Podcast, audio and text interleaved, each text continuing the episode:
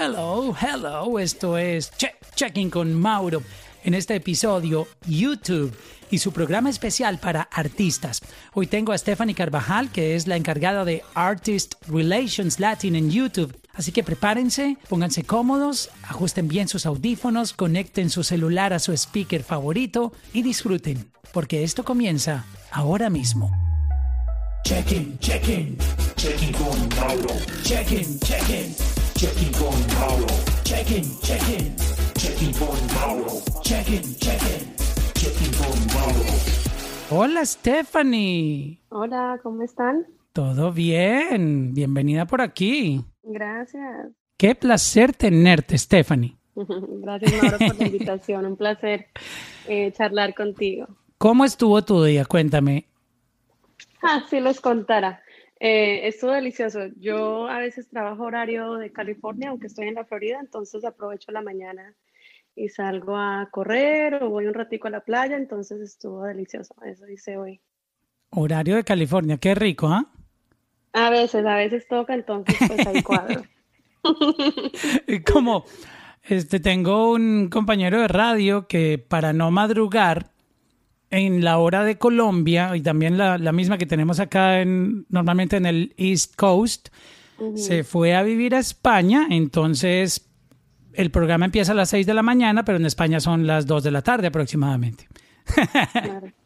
Pues sí. Buena táctica. Para, ¿tú, eres morning girl o no, no, no eres tan...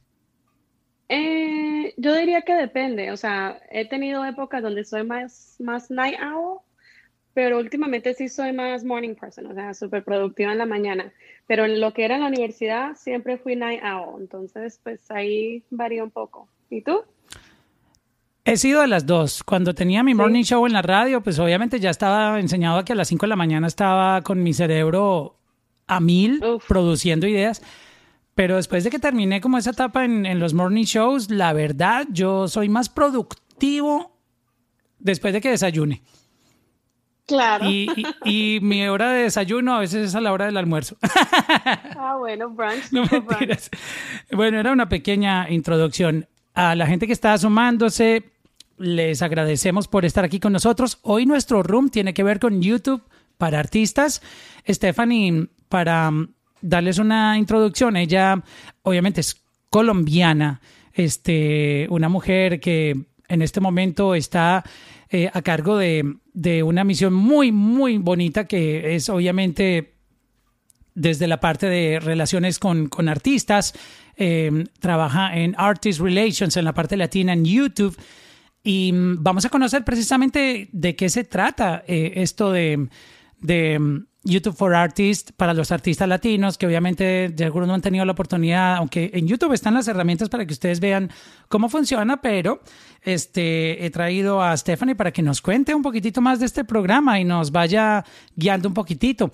Eh, pero hablemos un poquitito de ti antes de entrar en, en, la materia de, de tu trabajo. Tú eres colombiana y y eres una mujer que la está haciendo en, la industria. ¡Wow! Felicidades. Sabemos que estamos en, el mes de la mujer, aunque es todos los días, pero pues que también buena esta oportunidad para aprovechar y resaltar tu, tu trabajo.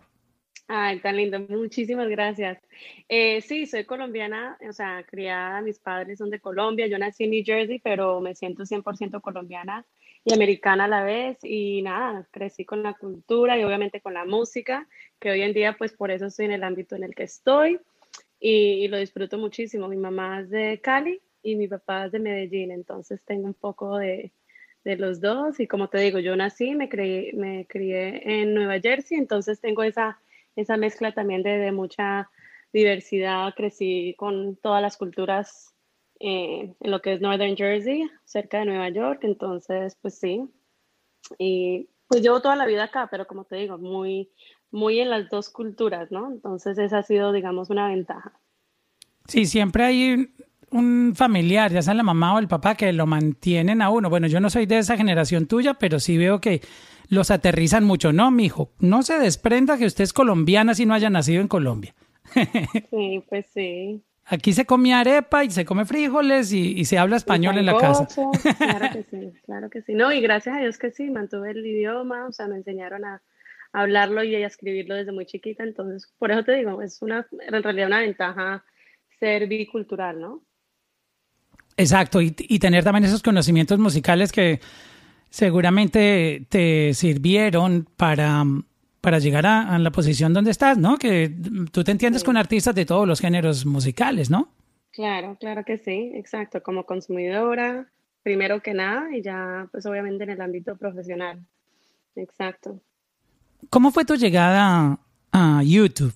Mucha gente obviamente lo tiene. Hay mucha gente que en la carrera de la música o lo que tenga que ver con, con YouTube, pues es como su, su, trabajo de los sueños. Este, obviamente por la, plataforma que es tan, tan grande, son billones de usuarios.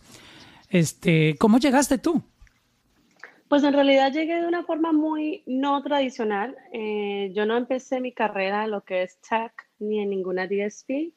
Eh, yo empecé en la industria de defensa, lo que es Rolls Royce Corporation, y empecé ahí en un ámbito completamente diferente, lo que era en el ámbito legal, en contratos, pero pues aprendí muchísimo sobre el mundo corporativo y estuve ahí dos años y definitivamente dije, no, este no, no es mi ámbito, es un poco más pesado de lo que yo quería. Y nada, empecé a explorar y Google fue una opción, ya que YouTube es parte de Google. Empecé, empecé a averiguar, a buscar que, que, existía, que fuera de mi interés y, y, la oportunidad que encontré era como un perfect match. En verdad que suena un poco cliché, pero hay que buscar yo creo que una posición, y especialmente yo siendo tan junior, en ese, fue hace, eh, voy a cumplir siete años este, este junio, entonces eh, pues estaba bastante junior y y digamos que yo decía, no, yo puedo llevar mis habilidades a, a, lo que yo quiera en realidad. Entonces estaba buscando algo que, que, me interesara, algo creativo, algo divertido, que uno disfrute. Y, y, la primera oportunidad que encontré y donde pues me aceptaron fue con YouTube, en precisamente en la organización en la que estoy, que es todo lo que es contenido y era apoyo a, a, los partners, a los socios más importantes de toda Latinoamérica. Y ahí fue donde me fui empapando sobre la plataforma, sobre el ecosistema, sobre los socios y el mercado de Latinoamérica en lo que es el ámbito digital, el ámbito de contenido, ¿no? Y, y nada, por ahí empecé y empecé pues en, un, en una posición muy, lo que yo le digo, general, generalist, ¿verdad? Porque era como parecido al servicio al cliente, pero muy al VIP, ¿no? Que al broadcaster, que al label, que al Multi-Channel Network, en fin, a los creadores top de toda Latinoamérica. Entonces pude aprender sobre varios modelos de negocios. Eh, y como te digo, lo que es el mundo de contenido, el mundo de eh, pues estas plataformas digitales, ¿no? Y ya poco a poco, con, pues, con, los años he trabajado pues, en diferentes equipos, pero siempre por el lado de contenido. Y a eso me refiero eh, con respecto a socios que generan contenido para la plataforma, ya sea contenido de entretenimiento, de belleza o de noticias, y en este caso música, ¿no? Entonces ya llevo creo que más de tres años en lo que es específicamente trabajando con artistas. Y, y no, o sea, el ámbito de música, como sabes, es muy divertido, es muy creativo es muy dinámico, va muy rápido y, y nada, chévere, lo disfruto muchísimo. Para contar un poco y la gente entienda el trabajo que tú haces, porque sé que eh, muchas personas de pronto desconocen lo que muchos eh, empleados de, de, compañías tan importantes como YouTube hacen, porque precisamente ustedes no aparecen mucho eh, públicamente, entonces este, mucha gente a veces no, no comprende lo que hacen. Eh, digamos que me imagino que muchas de las personas que están aquí eh, han visto que, mm, por ejemplo, por ponerles uno de esos ejemplos de las cosas que yo he visto que Stephanie hace, eh, Maluma hace poco lanzó su álbum Siete días en Jamaica y estuvo haciendo un release, como un live, precisamente ese mismo día en, su canal de YouTube con AJ y hubo como que un, un lanzamiento así súper especial. Eso es parte, una de las cosas que tú coordinas también con, con los artistas. Claro, claro. Entonces, en ese caso, lo que mencionas, pues fue algo súper chévere porque, eh, para resumir, pues yo trabajo lo que es Artist Relations, o sea, trabajamos directamente con lo que es los artistas, sus equipos de management, los equipos de label, también pues tenemos personas dedicadas específicamente a label partnerships, igual que artist partnerships. Eh, pero en este caso, lo que comentas en el lanzamiento de Maluma, pues claro, yo trabajo con su equipo, en el WK y pues los apoyamos en lo que es sus prioridades cuando vienen con lanzamientos. En este caso pudimos asegurar un, lo que es un paquete de marketing donde se les ofrece ciertos billboards en Times Square, en Los Ángeles, ¿verdad? Donde apoyamos ciertos lanzamientos. Lo del evento que tú mencionas, que fue el evento pues ya como de su lanzamiento en Miami, eh, preciso, tenemos ciertas herramientas donde se puede utilizar para hacer un en vivo que se conecte a lo que es un premiere o lo que es un estreno de un video musical. Entonces, en el caso eh, de este lanzamiento, yo les propuse, les dije, miren, si quieren, porque ya que van a hacer el evento de lanzamiento, ¿por qué no aprovechar el momento? Y ya que era un proyecto bastante grande, bastante lindo con respecto a arte y el conservar el medio ambiente, dije, pueden aprovechar ese momento, eh, comunican a su audiencia y a sus fans de qué trata el proyecto, eh, se hace el live y se enlaza lo que es una, una redirección a lo que es el premiere del, del, contenido musical. Entonces, precisamente lo hicimos, hablamos con ella, que es mi compañero, eh, y hicieron una mini entrevista, como un fireside chat, y, y, de ahí ya se hizo el lanzamiento de lo que es el premiere y el contenido musical, ¿no? Que, que ha gustado bastante.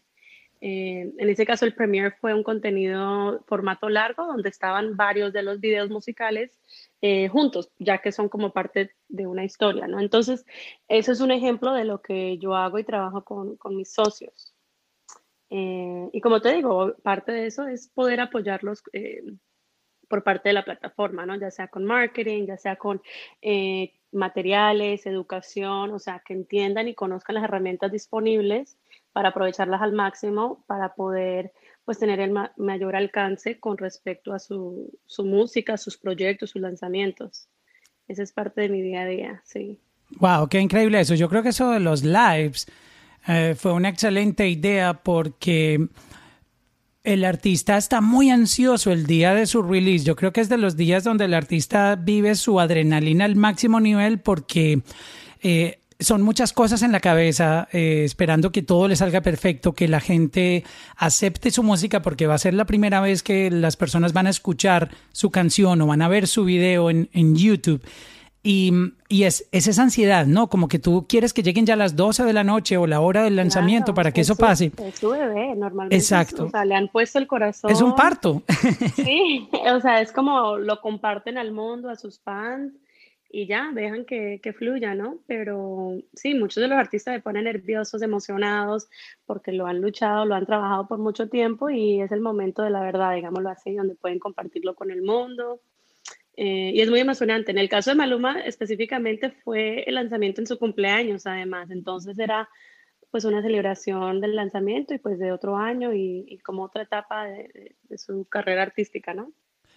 Exacto, y, creo que también eso los tranquiliza al mismo tiempo un poco de ver que hay como que un, una fiesta alrededor, entonces se sienten acompañados.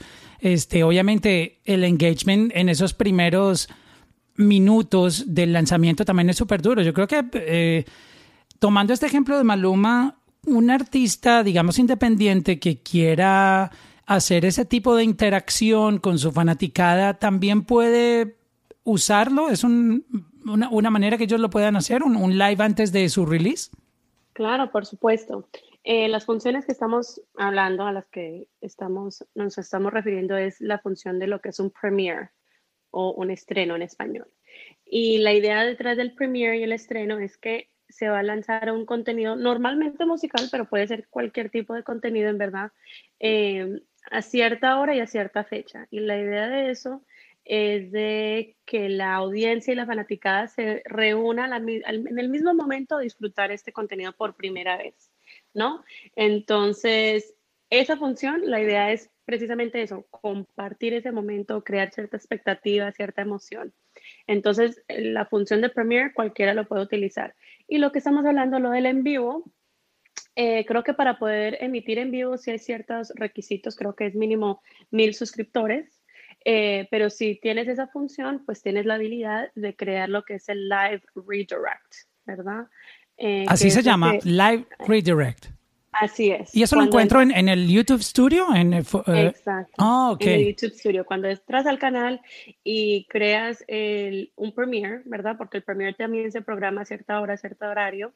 Y vas, si tienes la habilidad de crear un en vivo, te va a dar la opción de hacerlo como un live redirect y te da a elegir a qué Premiere quieres redirigir la audiencia. Entonces la idea ahí es como un red carpet al contenido musical, porque eh, pues da la oportunidad de hablar así en vivo, digamos de forma más íntima, tal vez explicar tu proyecto, dar cierto contexto, compartir con tu audiencia o responder preguntas, en fin, te da esa oportunidad ya sea de 10, 15, 20 minutos antes de este momento pues tan emotivo, ¿no? Yo estoy aquí abriendo mi computadora en YouTube Studio, este, tomando nota de lo que tú dices, porque yo, yo entendía la parte del, del Premiere, que, que, lo programaba, por ejemplo, para que saliera hoy a las 8 de la noche. Pero estaba aquí yo, eh, como soy tan inquieto, dije, voy a meterme a YouTube y estoy aquí en YouTube Studio. Entonces, cuando yo tengo aquí la opción que dice Create Go Live, Create Post, Upload Videos. Tendrías que crear el Premiere primero. Ah, ok, ya te, ya te entiendo. En, en el momento que yo estoy creando el, Premiere, me da la opción de hacer el redirect. No, creas el Premiere primero. ah, ya entiendo, ya te entiendo, ya, ya, ya. Exacto, y después vas y creas el envío y ya que ve que tienes un Premiere eh, programado, te pregunta si quieres que se enlacen para hacer ese live redirect. Perfecto, ahora sí lo entendí. En la plataforma, cuando yo tenga ya creado mi eh, Premiere, me va a preguntar si yo quiero hacerle redirect el live a, ese, a esa Premiere. Exactamente. O sea que cuando yo termine el live, inmediatamente entra el, el video, el, la Premiere. Sí, eso es súper clave. El, el programar digamos, lo que es el Premiere y el en vivo de forma correcta en términos de horario. Porque lo que ha pasado, algunos artistas han divertido tanto que quieren quedarse en el en vivo más tiempo de lo planeado, pero ¿qué pasa? Tienen el, el Premiere, entonces tampoco quieres distraer o, o, quedarte con tu audiencia en, en lo que es el en vivo y y evitar que se vayan al Premiere. Entonces tienes que realmente planificar cuánto tiempo, si quieres 10 minutos, 15 minutos, media hora o más, porque hay gente que lo hace como tipo performance también. Entonces puede ser de la duración que tú escojas, pero planearlo muy bien para que la duración concuerde con lo que es el comienzo del Premiere. Mm, qué bueno. quieres acabarlo al, al, momento. Excelente. Recordar que el Premiere tiene un contador de más o menos dos minutos. Entonces tienes un poquito de espacio para, digamos, pasarte 30 segundos, si acaso un minuto, pero como te digo, entonces no quieres pasarte de esos dos minutos porque, claro, la idea es que los estás enviando y, y conectando al Premiere directamente. Entonces, quieres terminarlo para que ese redirect ocurra. Exacto, entonces el, timing tiene que programarlo muy bien. Digamos que si no tienes como que mm, pensado hacer mucho tiempo, puedes entrar 10 minutos, 15 minutos antes, saludar, este, leer unos mensajes, interactuar ahí un poquitito. Y justo si lo programaste a las 8, como que a las 8 con, con 30 segundos tú te despides y ya está corriendo el cronómetro del, de, de la Premiere y entonces comienza el video sin problema. Así es, así mismo es. Y también comunicarle a la audiencia mientras que se van en, digamos, yo creo que mucha gente ya conoce esta función, pero los que no, comunicarle a la audiencia en ese momento, quédense aquí, no se muevan de este enlace, ya ahí mismo comienza lo que es el premiere o el, no, el video musical, etcétera. Bueno, acabamos de aprender ya eh, una parte muy interesante. Yo, yo he visto que lo utilizan en el Premiere, pero no he visto, eh, he visto esto de, de, los lives, se lo he visto como artistas top y quisiera como, como que muchos artistas independientes que a lo mejor no, no conocían esa opción, que la tuvieran muy en cuenta para sus equipos o los managers que estén pendientes escuchando esto, para que su próximo lanzamiento lo puedan hacer de esa manera que seguramente va, va a generarles mucho más engagement y va a ser más divertido esa, esa fiesta, ¿no? Es como, como una fiesta con, con tus fans. Sí, exacto, eso se trata. Entonces, eh, esa parte ya nos quedó, nos quedó clara. quisiera que nos contaras un poco eh, cómo funciona, eh, visto que ahora los artistas pueden verificar su, su cuenta como artista. que también eso, digamos, los motiva mucho porque eh, la verificación les da como esa tranquilidad de, de que nadie más puede tener otra cuenta con su nombre, porque hay muchos artistas que no cuentan con un con un equipo grande de trabajo y ellos mismos están haciendo como casi que todas las, las funciones, son su propio community manager, ellos mismos suben los videos, entonces también como que la verificación tiene sus, sus ventajas. ¿Podrías contarnos un poco que, cuáles son las ventajas de verificarse y cuál es el proceso? Claro, la ventaja de verificarse como artista es que digamos que en el buscador de YouTube pues ya estás digamos que calificado como artista musical. Por lo tanto, si tienes un nombre muy, o ya sea común o sea único, de igual forma te va a dar prioridad ese buscador en lo que los resultados porque pues eres un canal musical. Eh, igual que si te están buscando por el tema musical o, o algún género, etcétera, em, pues te ayuda en términos de resultados, ¿no? Y, por el lado de audiencia también lo que ayuda es, eh, obviamente, a reconocer cuál es el canal oficial. Claro, y, eh, es como parte de una organización digital, ¿no? Llamémoslo de esa manera. Exacto, es, una clasificación, exacto. Claro, claro. Este, y, y el proceso, ¿no? exacto, sí, exacto, se me estaba escapando la pregunta. ¿Cómo, ¿Qué necesito yo? Para hacerlo tienes que asegurarte, el canal primero antes de cualificar para un canal de artista tiene que tener contenido musical. Entonces creo que lo mínimo, si no estoy mal, son dos canciones y creo que también necesita art tracks, mínimo. Entonces hay ciertos números, pero eso está en el, en el centro de, de ayuda de YouTube. Puedes buscar cómo cualificar para un canal de artista oficial y te dice exactamente cuántas canciones y cuántos art tracks requiere el canal. Una vez ya tengas esos requisitos, puedes eh, chatear con el equipo de soporte o mandar un correo al equipo de soporte y solicitar eh, que, los, que los verifiquen como canal de artista. Ok, eso te pone como un, un, badge eh, al ladito, ¿no? De tu nombre. Es un signo de música, exacto. El signo, exacto, te, sale el, signo y pues obviamente ya ese es tu, tu verificación. Ya, eso quiere decir que la, la, plataforma ya te ve como un artista y de una u otra manera este, ya, ya como que hiciste tu, tu documentación como, como un creador de música dentro de la plataforma. Sí, exacto.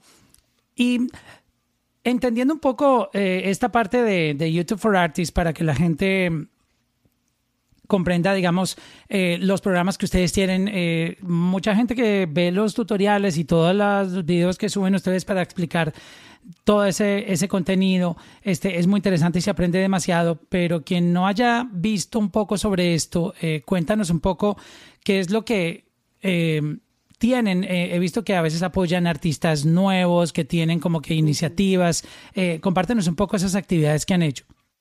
Sí, pues yo te diría que para comenzar, hay muchos recursos en, pues en el Internet sobre cómo utilizar y aprovechar la plataforma. Yo diría que mínimo habría que empezar por ahí aprovechándolo. Existe lo que es la Academia de Creadores de YouTube. Existe lo que es la página específica para artistas, que es youtube.com forward slash artists en plural. Em, y ahí existe lo que diría yo que es, son las cuestiones básicas de una estrategia para canales de música. ¿Ok? Entonces, todo el mundo tiene acceso a eso, lo que es el Creator Studio, perdón, el Creator Academy de YouTube. Eh, esta página que les comento que es específicamente para artistas, youtube.com forward slash artists. Y además de eso, pues el, el centro de ayuda de YouTube, lo que es el YouTube Help Center, también tiene todo, todo, todo, todo. El problema ahí es que no todo el mundo lee, obviamente, pero te lo aseguro que todo lo que yo hablo, todas las estrategias, todo, digamos, la planeación, todas esas mejores prácticas están en Internet de forma, digamos, escalable para que todo el mundo pueda tener acceso. Entonces, ese sería lo primero. De ahí lo que tú estás comentando, claro, hay programas, especialmente anteriormente, antes de la pandemia, donde teníamos eventos en persona para apoyar artistas en desarrollo. Eh, o sea, hay varios. Les comento uno. Eh, teníamos, bueno, no sé si conozcan, pero YouTube tenía también los, lo que es YouTube Spaces, ¿no? Donde habían espacios físicos donde creadores y artistas y todo tipo de socio, eh, con ciertas cualificaciones, obviamente por el lado del canal en términos de, suscriptores, etcétera, tienen acceso o tenían acceso a esos espacios para ir a grabar, estudios de grabación, equipos, cámaras, en fin. Y como parte de esos espacios, pues hacíamos eventos presenciales, ya fueran talleres de, aprendizaje, eh, pues de lo que estamos hablando, mejores prácticas, eh, nuevas funciones, etcétera. Entonces, esos programas en persona, pues, gustaban muchísimo. Desafortunadamente, pues, con lo de la pandemia, se cerraron y ahora creo que em, pues donde, donde no teníamos esos YouTube Spaces, también tenemos, hemos tenido lo que son YouTube Pop-Up Spaces, ¿no? Que es donde íbamos, por ejemplo, a Ciudad de México y, y, estábamos una semana y ofrecíamos este, este, mismo tipo de taller y oportunidad para interactuar y hacer networking con gente de la industria, ya fueran creadores, artistas, eh, ejecutivos, marcas, en fin.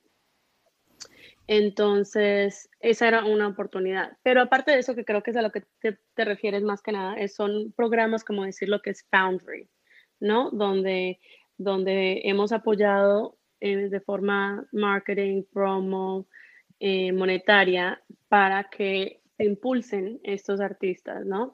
Con su carrera, con su contenido en el canal y, y les damos cierto apoyo, primero que nada con lo que es un partner manager, que es lo que yo hago, eh, pues digamos llevarlos de la mano y ofrecerles eh, pues acceso directo a alguien en la compañía que les pueda ayudar a responder preguntas, a crear una estrategia, a, pues a responder todo tipo de pregunta, ya sea de negocio, porque en realidad es, es un negocio, es llevar tu canal y tu, y tu, carrera artística en esta plataforma de distribución, es un negocio y, requiere cierta planeación, cierta estrategia, o sea, muchísima en realidad.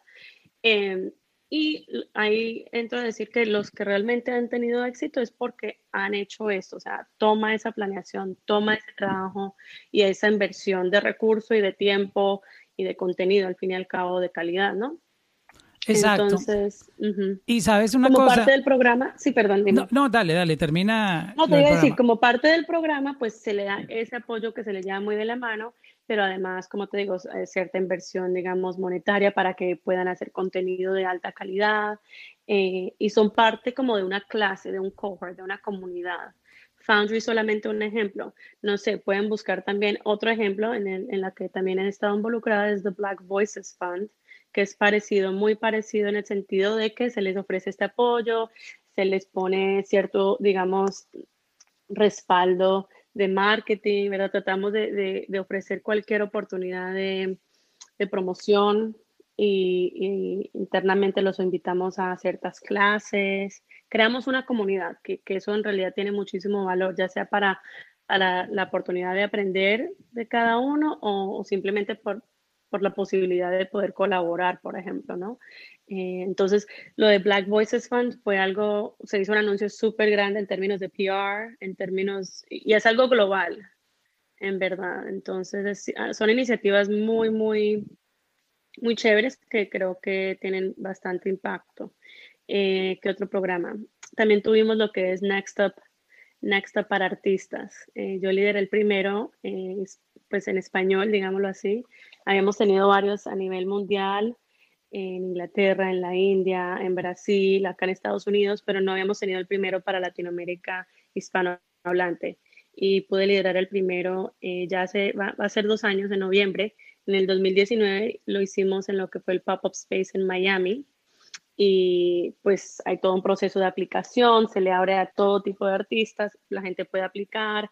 Eh, y hay un comité que escoge por diferentes criterios, en fin, se hizo la clase, eh, los llevamos a Miami, los tuvimos allí por, por una semana y como te digo, fue como un curso intensivo, un bootcamp de una semana, donde les llevamos pues clases y contenido de, de YouTube Music, pero más allá de eso trajimos a gente de la industria, que si publicist o un, eh, un, director de videos musicales que está súper bien con todos los artistas con los que trabajo, hablando sobre ese proceso, eh, algunas marcas, en fin, distribuidoras, diferentes eh, ámbitos de la industria pudieron participar y conocer a la gente de la industria. Hubieron obviamente eventos y fiestas donde, donde iba desde varios equipos de management hasta sellos discográficos, los majors, algunos indie. Entonces es como tremenda oportunidad para esos artistas que apenas están comenzando. Eh, primero, de nuevo, el, el, aspecto de esa comunidad de tener y conocer a, otra, otros colegas que estén en el mismo espacio y están tratando de, lo mismo, pues tiene muchísimo valor. Y por el otro, eh, el tener acceso no solamente a gente de la compañía como Google y YouTube, pero a la industria. Eh, el hacerse en conocer, hubo mucho PR. O sea, si ustedes buscan, estoy seguro que, encuentren en el internet lo que es YouTube Next Up para artistas. O sea, yo puse un videito corto en mi, en mi canal de YouTube porque he recibido muchísimas preguntas. Eh, entonces son programas así que de nuevo la plataforma muestra que está invirtiendo, digamos, en la próxima generación de, de artistas. Qué increíble eso. Además que hasta económicamente apoyan algunos proyectos para que puedan eh, mejorar su, su, calidad en los videos. Eso me parece espectacular. Hay un, una parte en los artistas que mm, ellos, digamos, patinan muchísimo y es en lograr entender cómo llegar o cómo cautivar la audiencia en una plataforma que te da un alcance tan increíble porque son millones y millones y millones y millones de usuarios alrededor del mundo, pero muchos artistas no entienden un poco cómo, cómo hacerlo, cómo sacarle provecho y yo me atrevo a decir que una de esas primeras causas que hacen que tú no lo comprendas son los analytics. La gente cree que es solo ver los views. Ay, mi video tiene 3000 views. Pero tú tienes que ir y ver de dónde vienen esos 3000 views para entender qué está pasando con tu contenido. Entonces no entran al, YouTube Studio y analizan el engagement del contenido. A ver, este video no les gustó a la gente el intro. Yo quise ponerle un intro como de película, pero la canción empezó a sonar como a los dos minutos y claro, la gente se aburrió y se fue. Entonces tú tienes que... De hecho, la gente se obsesiona con ese número de vistas. Una obsesión que se entiende, yo la entiendo, pero como dices tú, hay mucho más detrás de ese número de vistas que hay que entender y que hay que aprovechar porque la plataforma te da muchísima data que si la sabes aprovechar te puede dar mucho insights y puedes tomar acción en base a ello, ¿no? Entonces, estoy de acuerdo al 100% de que tal vez no todo el mundo le guste o tenga el tiempo o crea que sea lo suficientemente importante para hacerlo, pero entrar a lo que es YouTube Analytics y entender no solamente de dónde es tu audiencia, quién es, cuál es la demográfica, pero como dices tú, cuál es el rendimiento de ese video musical. Tal vez tú creas que sea increíble, pero si solamente el 10% de la gente se quedó a verlo completamente, hay y ojalá, ¿verdad? O sea, cada quien tiene cierto benchmarking, ciertas metas, yo creo que eso también es muy personal y, y se respeta, pero el cómo, cuál es el rendimiento es, una, es donde puedes pues, empezar de ahí y, tratar de mejorar, ¿no? sin importar desde, desde dónde estés comenzando. Pero como mencionas, no solamente el número de vistas importa, sino lo que es la acumulación del watch time, cuántas horas has acumulado vistas, la interacción, comentarios, en fin. Y yo diría que creo que empezaste a tocar ese tema, que cuál, cuáles son esos aspectos también a tomar para ser exitoso en la plataforma además de contenido de calidad, porque hay muchísimo contenido y música de calidad que muchas veces tristemente no llega a un alcance eh, muy grande. Yo diría que más allá de eso hay que entender la plataforma. Cada plataforma tiene sus ventajas, sus fortalezas y hay que entender cada cual y aprovechar cada cual para, o sea, para el alcance que te da y te ofrece y la audiencia que te ofrece. En YouTube en particular, o sea, además de que es global y que hay millones de usuarios en la plataforma, obviamente, hay que aprovechar el hecho de que es un buscador, ¿verdad? Porque tiene ese aspecto social, pero es una plataforma de video y es un buscador. Y por lo tanto existe un algoritmo que, que te está destacando, que te está mostrando, que está destacando tu contenido al momento de alguien entrar a buscar contenido. Entonces hay que tener siempre eso muy presente, diría yo. Es de la forma que lo planteo. Y, y por el hecho de eso hay que ser consistente. Yo diría que además de que el contenido, el contenido es rey, primero que nada, el contenido. Pero además de tener contenido de calidad, es ser consistente.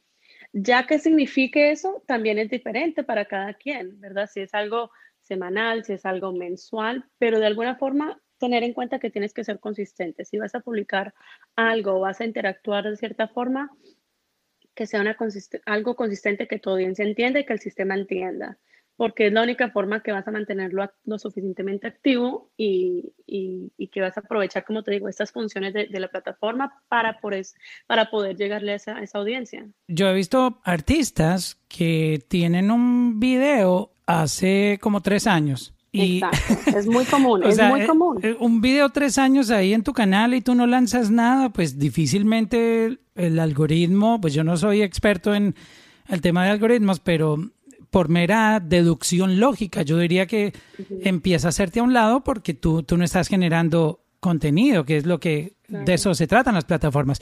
Igual me pasó hace poco con, me pasó hace poco con una tarjeta de crédito. Me la cerraron y me llegó un correo que mi tarjeta y yo, pero ¿por qué me la cerraron? Y voy a ver, llevaba dos años sin usarla. Ah, wow. Pues es algo parecido y, a eso iba, ¿no? O sea, obviamente el proceso creativo y, lo, y especialmente en música no significa que vayas a estar sacando una canción semanal, ni mucho menos, no. A ver, hay gente que sí, pero no es necesariamente eso a lo que me refiero, sino de que, bueno, tú sabes que estás generando música a cierto ritmo, ya sea mensual, ya sea semestral, ya sea una canción al año, pero entonces hay que pensar qué vas a hacer para poder apoyar eso, para poder seguir impulsándolo más allá de cuando sacas solamente el contenido musical, qué vas a hacer, hacer en tu canal para que la audiencia igual esté pendiente, la, audiencia esté interactuando y esté viendo tu contenido más allá del momento del lanzamiento. Entonces es realmente pensarlo de esa forma.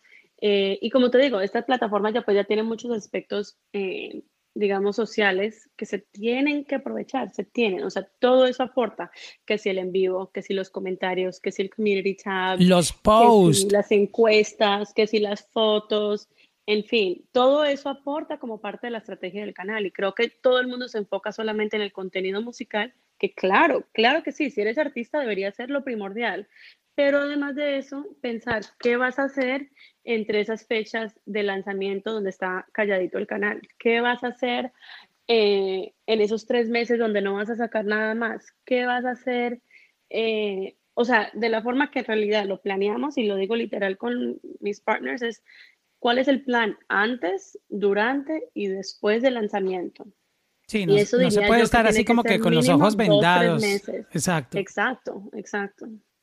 Mira Nicky Jam. Nicky Jam no solamente lanza música, está subiendo a su canal de YouTube su show de podcast donde entrevista a otros artistas. Sí, exactamente. Y, y, y, es precisamente esto, llevamos ya un par de años llevando esta narrativa para que la, los artistas entiendan de que el canal Claro, su audiencia quiere su música y es lo que busca primero que nada.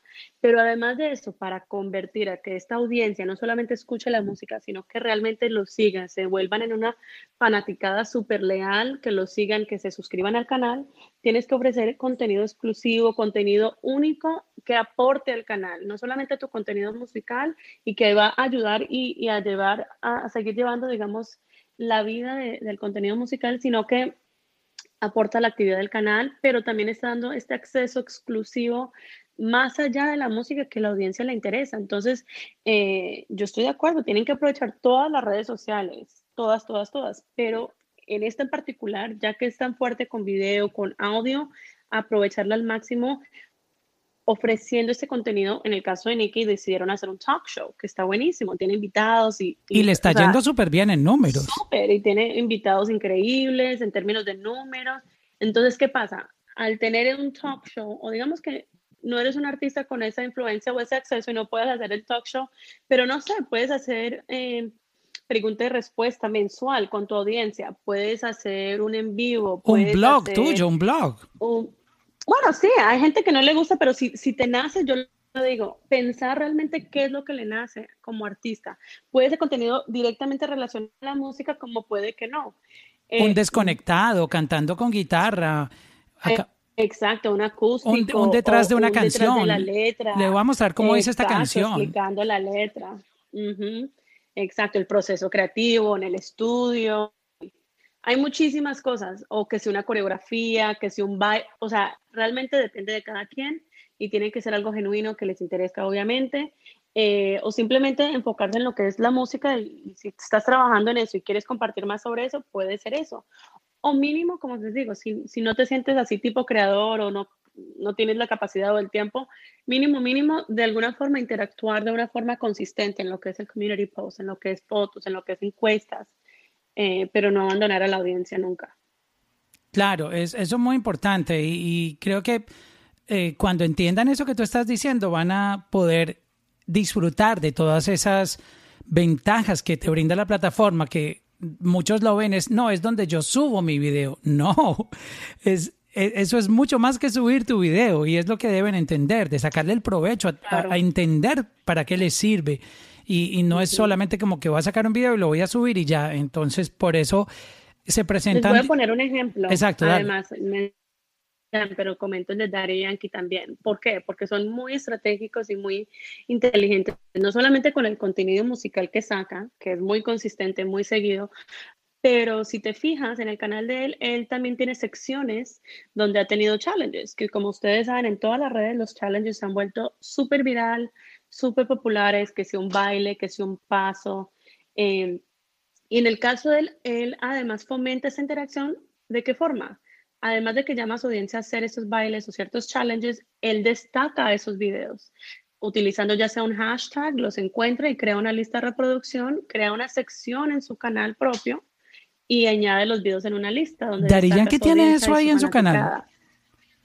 Sí, lo ha tenido muchas veces. Wow. o sea, no, no me he fijado últimamente, pero si entras al canal en este momento, estoy segura que tiene varias listas de reproducción.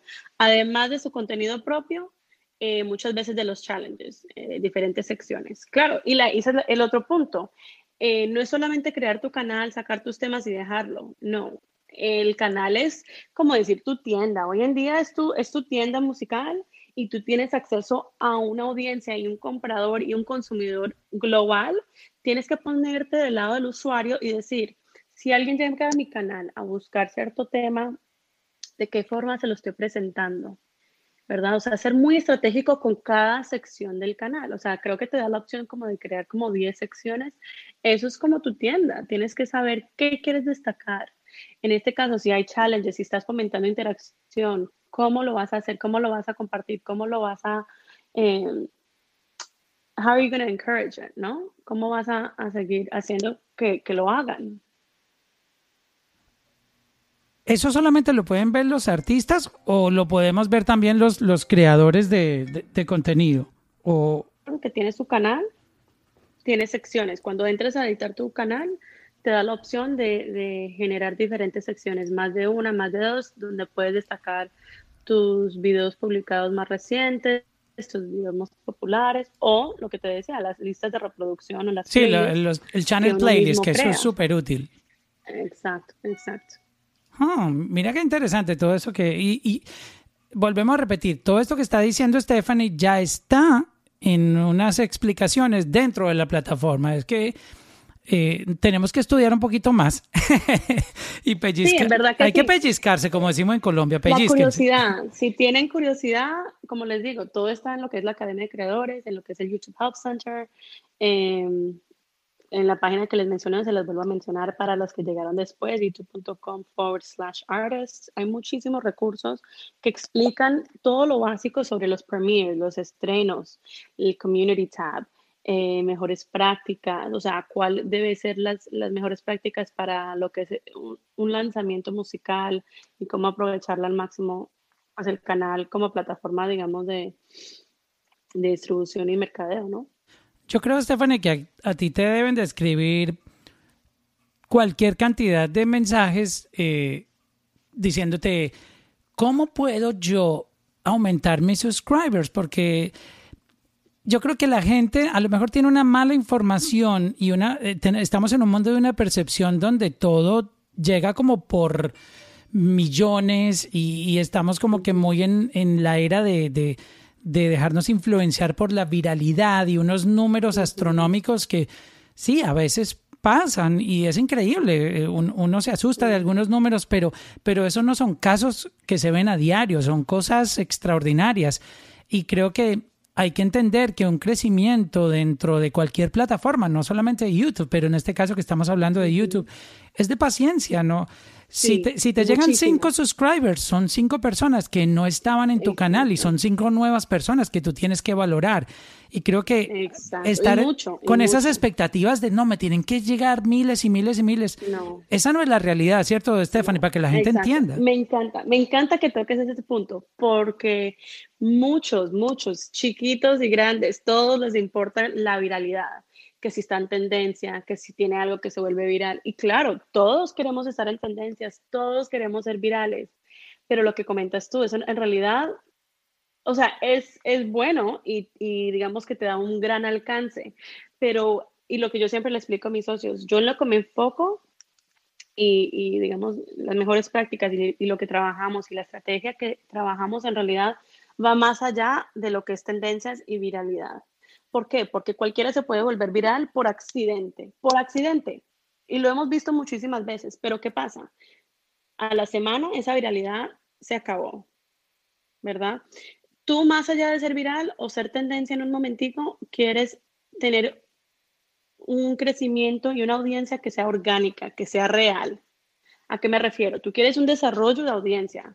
A eso me refiero. O sea, eso es lo que nosotros trabajamos, lo que es el desarrollo de tu audiencia, de tu canal que sea algo saludable y sostenible, que se mantenga, que aunque saques un tema y, y, esté generando muchísimos views, muchísima interacción, muchísimo tráfico, no vaya a caer a cero el canal al otro día, ¿verdad? O sea, quieres que eso se mantenga y de ahí seguir escalando, que tengas estos picos en lo que es tiempo de reproducción, interacción y todo lo que le sigue y que de forma escalable siga subiendo, subiendo hasta que veamos una gráfica de, izquierda a derecha hacia arriba, ¿no?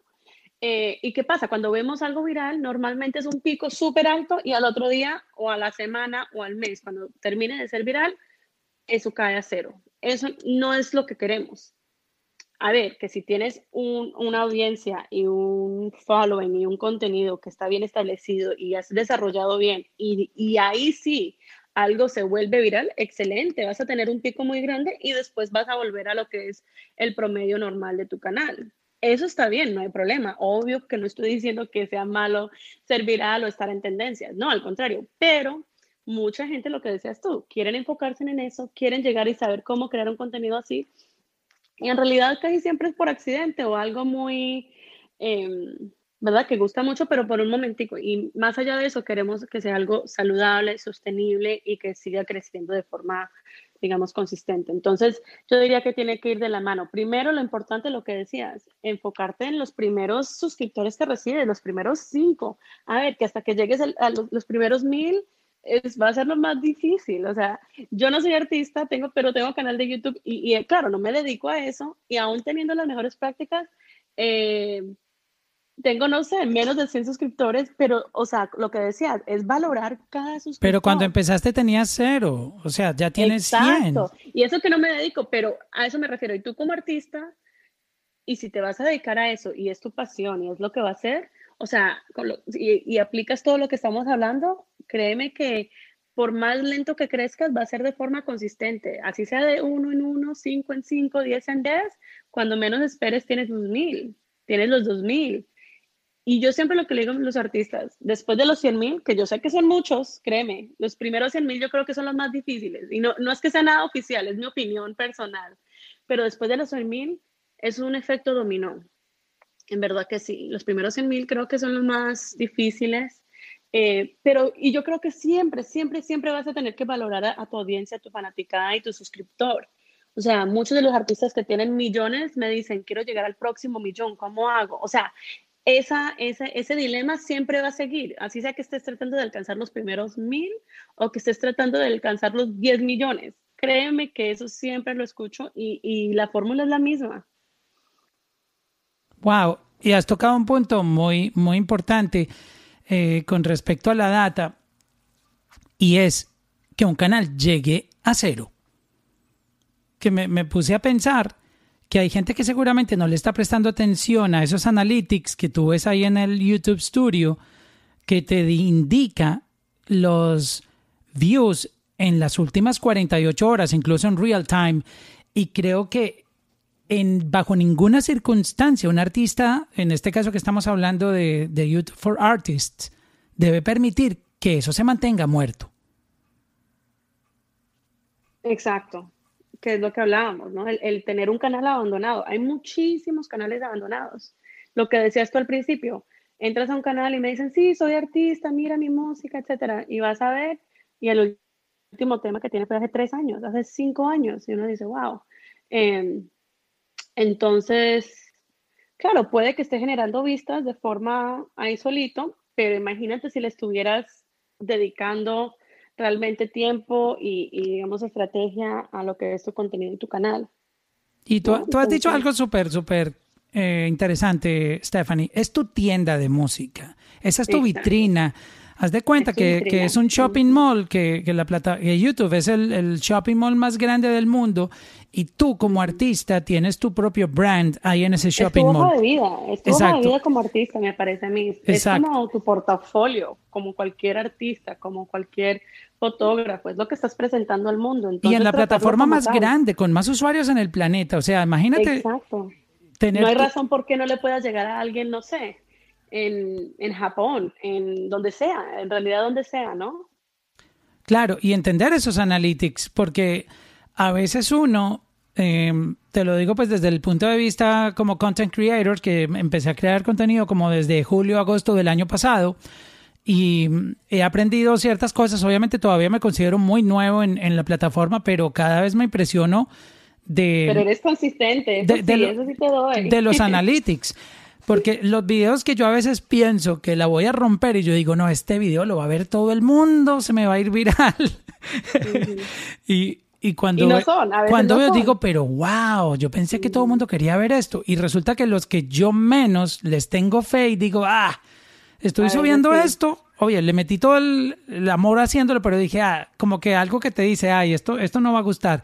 Son los que más han gustado, increíblemente. Así pasa, exacto. Y por eso es que es tan poderosa la data. No solamente la data, pero la interacción con tu audiencia. O sea, si no tienes idea qué es lo que gusta, qué es lo que no gusta y te importa y te interesa incorporarlo a tu arte, eh, pregúntalo. Tienes acceso a preguntarle a tu audiencia qué quiere escuchar, a qué canción hacerle video, a qué canción hacerle un video lírico, a qué canción. O sea, puedes, esa es la belleza, tienes acceso, tienes las herramientas para comunicarte e interactuar con tu audiencia.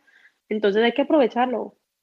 Eso está súper importante. acceso directo. Sí. Exacto. Y me, en mi caso me vine a dar cuenta que a la gente le gustaba más cuando yo empezaba a opinar lo que yo pensaba que cuando me ponía más del lado como que en la mitad.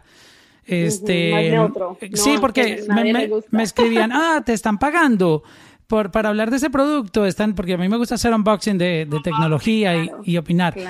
Pero cuando, queremos opinión honesta. Entre más real era, notaba que el video tenía más engagement y, a mí me daba miedo como, como cruzar esa línea porque decía, ah, yo no quiero ser como, como que la gente empiece a, empezar a ganarme haters porque no me gusta, pero, pero entendí que cuando soy yo, la gente tenía más engagement y, y esos videos son los que me han dado como que más, más data para yo entender cómo seguir haciendo mi contenido. Un punto excelente, que es que el usuario, el, digamos, el evidente, el que está viendo ese contenido, se las huele, o sea, como con, cualquier contenido, se las huele. En la, en la música también es igual, ¿no? Si tú, uh, tú puedes pretender ser un rapero y cuando te ven en el video que tú no tienes nada de, de, calle, eh, ni te metas con eso porque no te creen.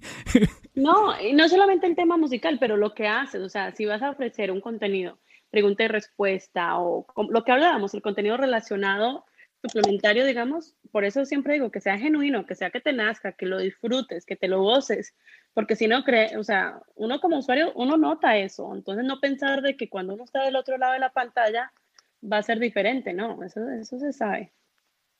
Exacto.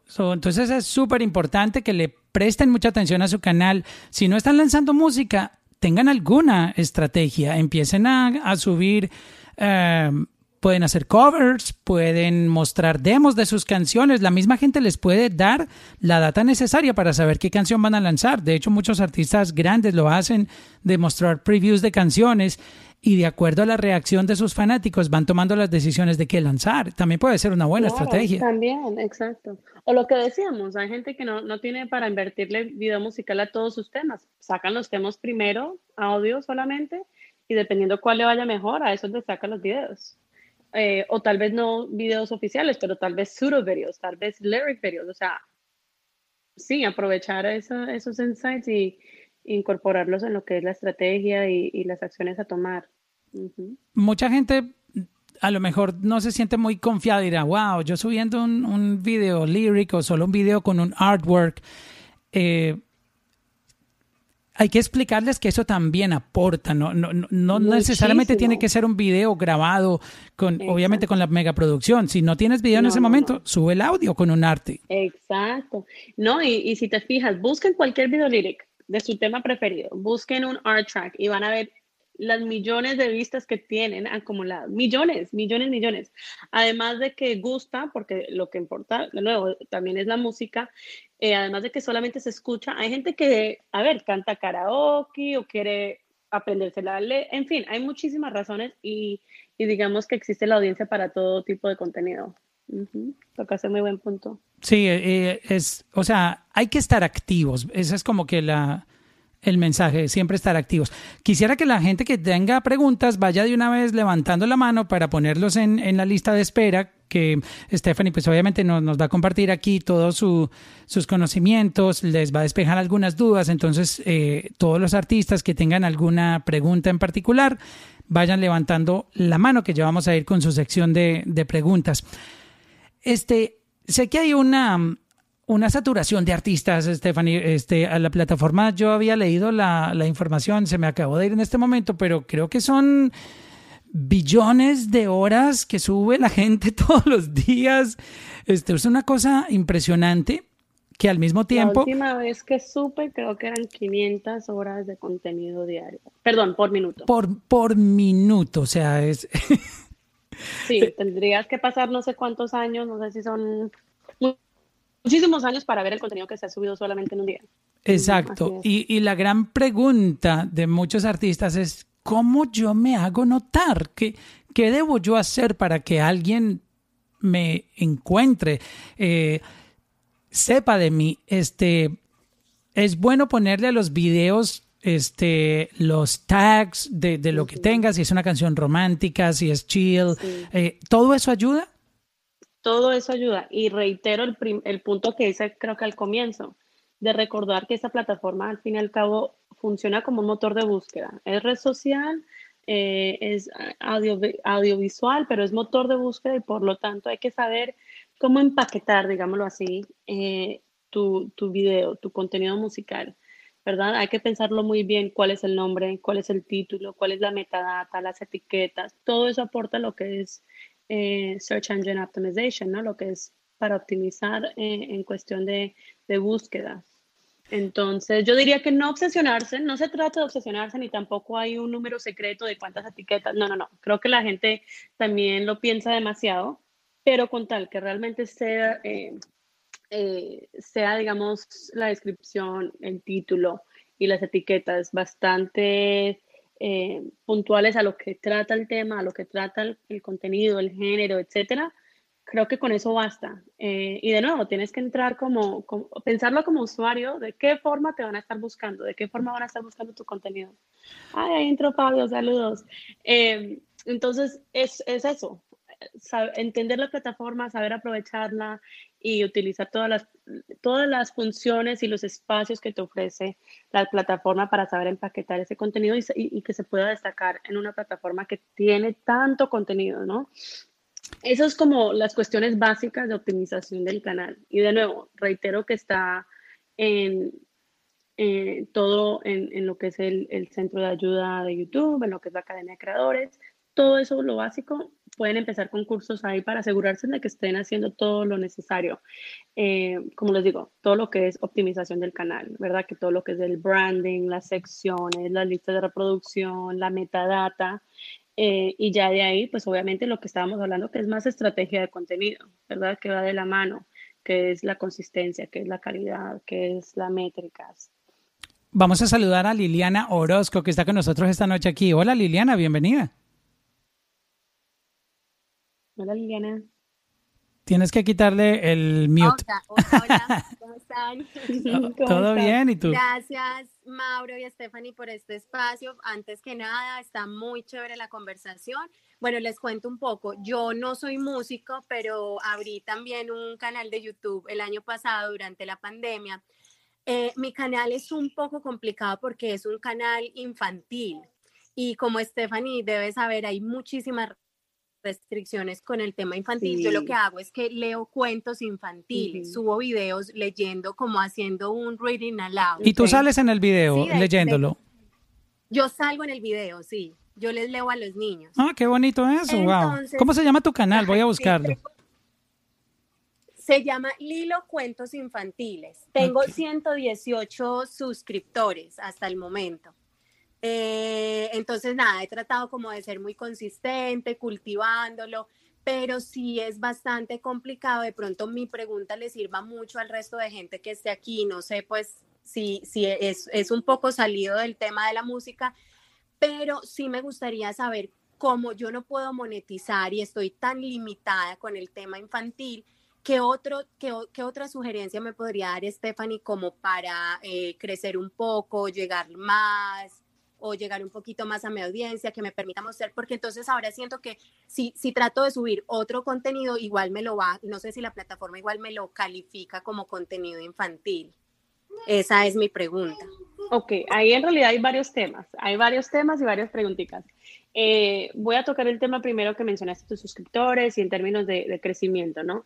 Eh, tomar en cuenta que no soy experta en lo que es la vertical de, de niños o contenido infantil pero, pero sí en algún momento trabajé con algunos. Eh, a ver, ahí tienes que en realidad enfocarte en otros aspectos que no solamente sea el número de suscriptores, por ejemplo, porque canales infantiles tienen ese, ese, no diría problema, pero ese tema de que no siempre se suscriben por el hecho de que es un niño o una niña viendo el contenido o son los padres que ponen el contenido, pero no necesariamente están pensando de esa forma de suscribirse, ¿no?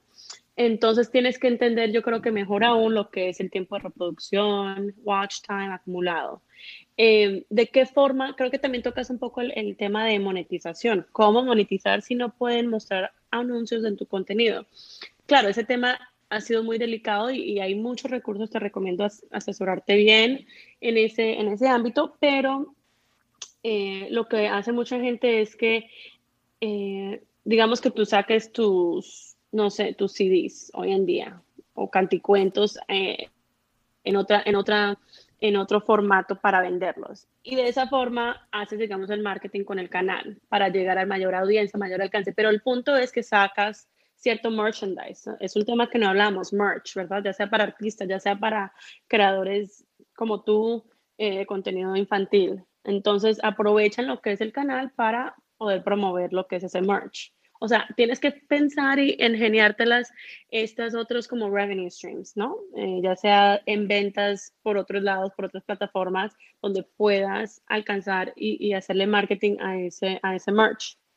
Es algo que se me ocurre, te pongo el ejemplo. O digamos que, que no sé, que sacaras un, un, libro infantil a tu audiencia, ya que el momento que al, al, crear o al alcanzar cierta, cierta audiencia te, te, lo empiecen a pedir, no se me haría nada raro hay muchísimos creadores de YouTube que sacan su libro, ya sea de estrategia o ya sean del tema que sea, de cocina, de lo que hagan, ¿no?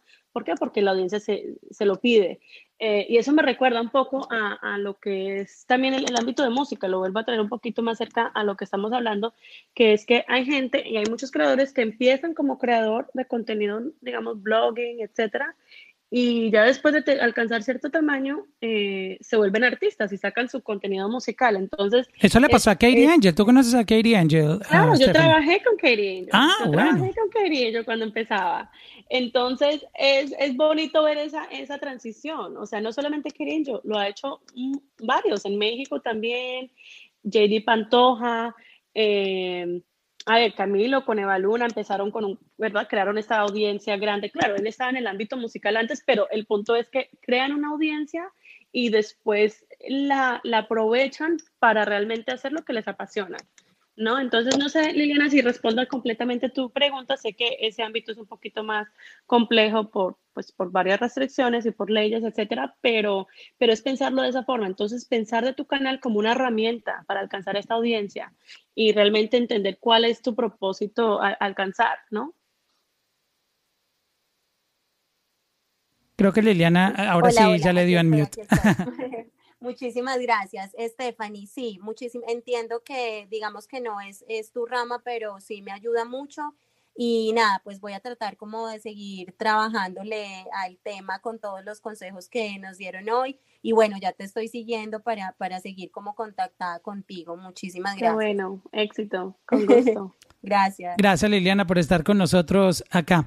Te quería preguntar acerca de el proceso de cuando uno lanza un video musical, em, hay personas que no tienen una estrategia, lo cual me parece que deberían considerar para sus próximos lanzamientos, y es que no solamente eh, importa el video, que también obviamente les va a ayudar muchísimo cuando tiene buena calidad, cuando tiene su, su buena película bien hecha, la historia, etcétera, la canción, obviamente, pero lanzan y no hay una estrategia y puede que no comience como con ese engagement o puede terminar el contenido visto muy pocas veces. Em, tener como que un comienzo, digamos, mm, un poquito caliente, que lleguen personas a darle like, a comentar, tus amigos, como que tú generar esa estrategia con tu grupito de amigos. No necesariamente tienen que ser miles, pero puedes tener tu grupito de amigos que te apoya, tu familia, que entren a ver el, el lanzamiento eso de una u otra manera te ayuda como artista que el video tenga como su despegue.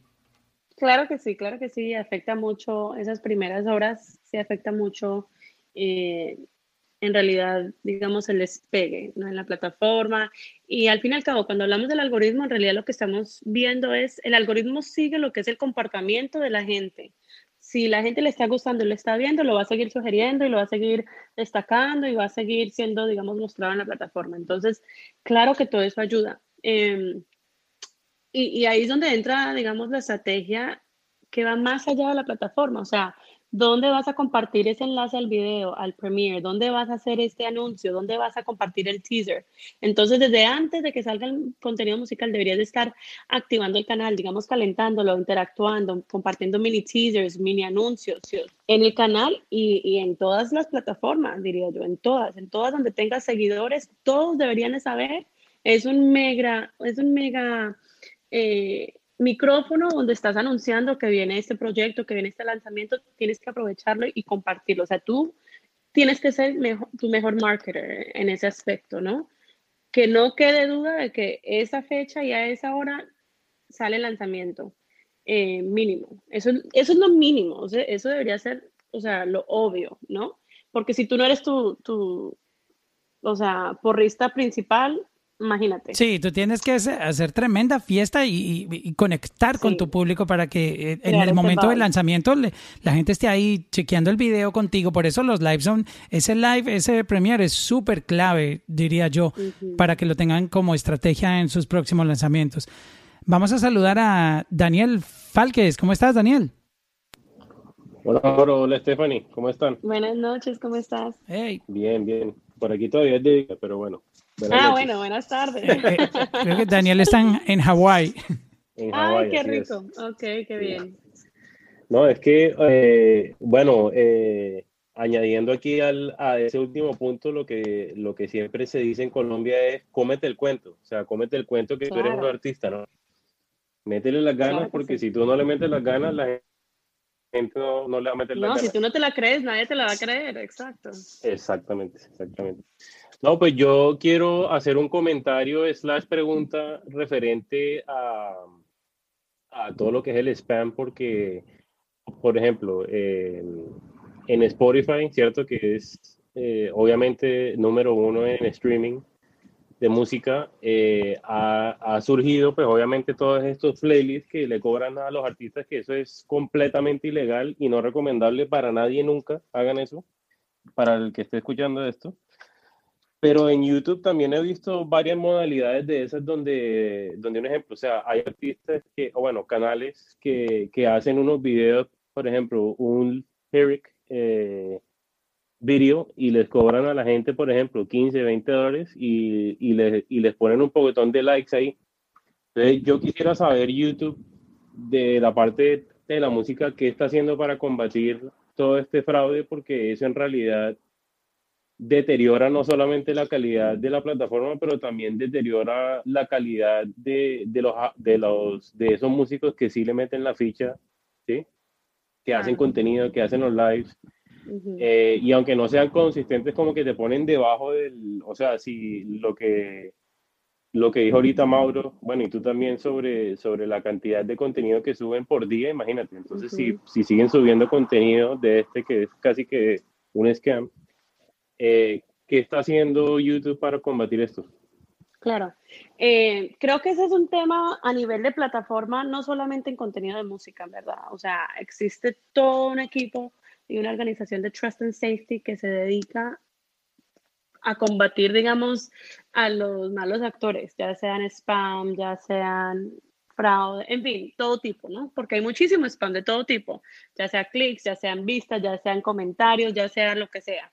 Eh, no, de nuevo, no soy experta en ese ámbito, pero sé que hay un equipo dedicado al 100% a eso. Eh, hay o sea, inteligencia artificial que utilizan, hay muchísimos sistemas de realidad que utilizan.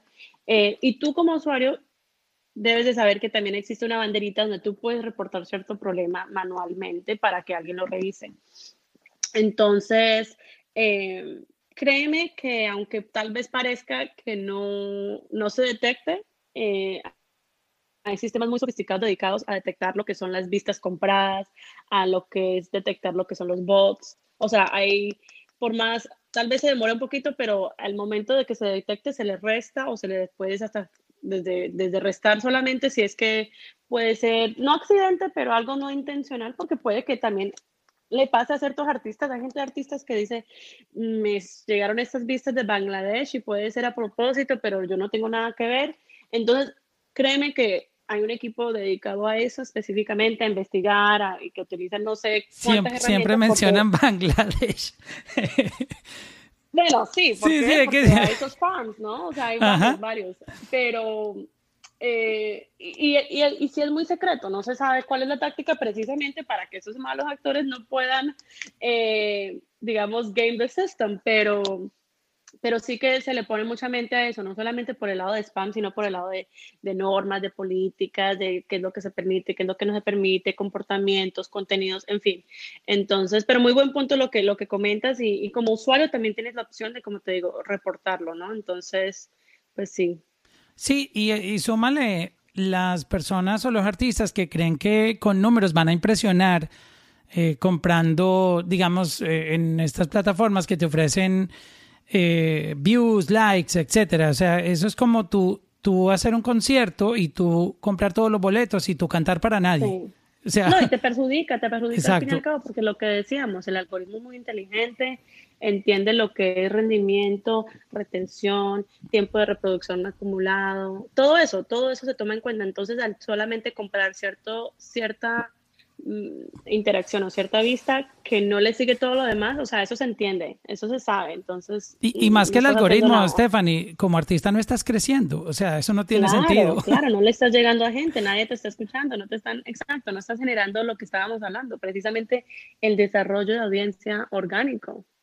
Que para eso es que precisamente los artistas deben aprovechar la plataforma para llegarle a una audiencia. Recuerden que eh, YouTube... Eh, Tú tienes la cifra de los, de, los, de los usuarios, porque como cambia tanto todo el tiempo, va subiendo, pero eh, ¿cuántos billones eran? Muchísimos, en verdad que no sé, o sea... Pero estamos hablando billones con, billones con B, ¿no? Sí. O sea, sí, sí, billones, eh, billones de usuarios ingresados, o sea, con cuentas. Exacto. Imagínate los que no están ingresados, o sea, más.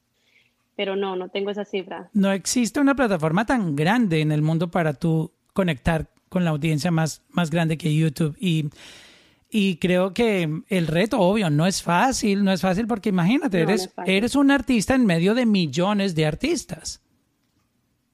No es fácil, pero tampoco es imposible. Exacto. Eh, sí que toma, sí que toma dedicación y, y, bastante inversión de tiempo, pero si es lo que te apasiona y es lo que quieres hacer, pues va, sí que vale la pena. Lo, y lo lograrás con, con tiempo, porque todo es un proceso y, uh -huh. y hay que respetar esos procesos. Y creo que la ventaja de tener la data donde tú puedas entender qué está pasando con tu música, cómo vas mejorando, cómo ajustar las estrategias, este, utilizar todo eso cuando tú mires hacia atrás vas a entender, wow, cómo he crecido, porque eso tú lo puedes medir, eso es lo interesante de, de, de las estadísticas que tú puedes chequear en, en, en, tu canal como artista, que tú mismo puedes ver tu crecimiento, tú lo puedes medir.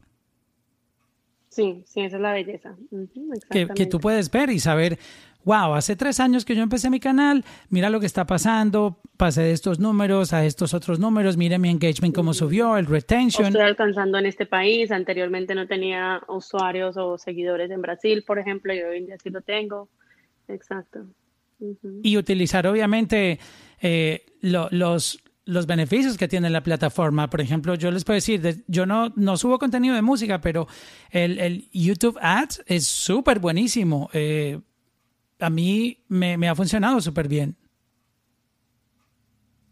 Sí, sí. Eh, y, y, que más que tienes la data on the go en tu celular, en el móvil, ¿no? Pues puedes hacer muchísimo desde, desde allí. Y, y que, lo que es el YouTube app, pero también en lo que es um, YouTube Studio, el Studio app, ¿no? Exacto, que puedo, uh -huh. si, si me interesa llegar a México, le hago targeting a usuarios en México y, y, me llegan. Yo, yo me doy cuenta porque en los comentarios llegan. Dicen, no, llegué porque estaba viendo a, um, ¿cómo se llama este podcast de este muchacho en Monterrey? Algo así. Eh, bueno, se me fue el nombre. Este, y, y me escriben. Entonces digo, wow, me, me, funcionan bien los ads cuando yo los estoy poniendo targeting a ciertos mercados que me interesa que sepan de, de mi contenido. Sí, sí, sí, exacto. So, entonces, ahí les queda la tareita. Eh, vamos a recordarles a la gente dónde, eh, cuál es la página otra vez para eh, eh, que lleguen e investiguen y lean y aprendan y le saquen provecho a la plataforma. Claro que sí, son tres, tres principales que les diría yo, que tiene toda la información necesaria. youtube.com forward slash artists, en plural. Y si buscan también lo que es en YouTube Creator Academy, la Academia de Creadores de YouTube, y lo que es el Centro de Ayuda de YouTube, o sea, YouTube Help Center. Tiene artículos que explica todo, desde lo técnico y operativo hasta lo que es estrategia y estrategia de contenido. Ahí tienen, pues después no digan que no les avisamos, que no les ayudamos, que les dimos una clase eh, un poquito eh, cubriendo muchos temas diferentes, course. exacto. Eh, gracias a, a ti, Stephanie, por tomar eh, de tu tiempo, ya de tu tiempo de descanso en casita. Este, valoro muchísimo que hayas eh, estado con nosotros aquí. Esto va a quedar en formato podcast para que si no pudieron estar hoy se lo pasen a sus amigos y, lo escuchen en, en, formato podcast. También lo va a subir a YouTube y Stephanie me debe unas un, una, un training claro sí, para ver yo cómo, claro cómo le saco provecho a los podcasts en, en, en, YouTube. Claro que sí, lo vamos a hacer. No, muchísimas gracias a ti, Mauro, por la invitación. La disfruté bastante. Y gracias a todos los que participaron y, y escucharon esta plática. Espero haya sido útil y, y que los motive. Exacto, esa era la idea, motivarlos y que entiendan eh, cómo funciona un poquito y obviamente todas las herramientas están ahí adentro en las páginas que nos dio Stephanie. Eh, gracias Stephanie, un abrazo y, y, y qué orgullo una colombiana haciándola en YouTube, mira ah, eso. Qué lindo, muchísimas gracias, un abrazo a todos y nada, seguimos en contacto y a la orden, ¿ok? Check-in, check-in, check-in con Mauro. Check-in, check-in, check-in con Mauro. Check-in, check-in, check-in con Mauro. Check-in, check-in.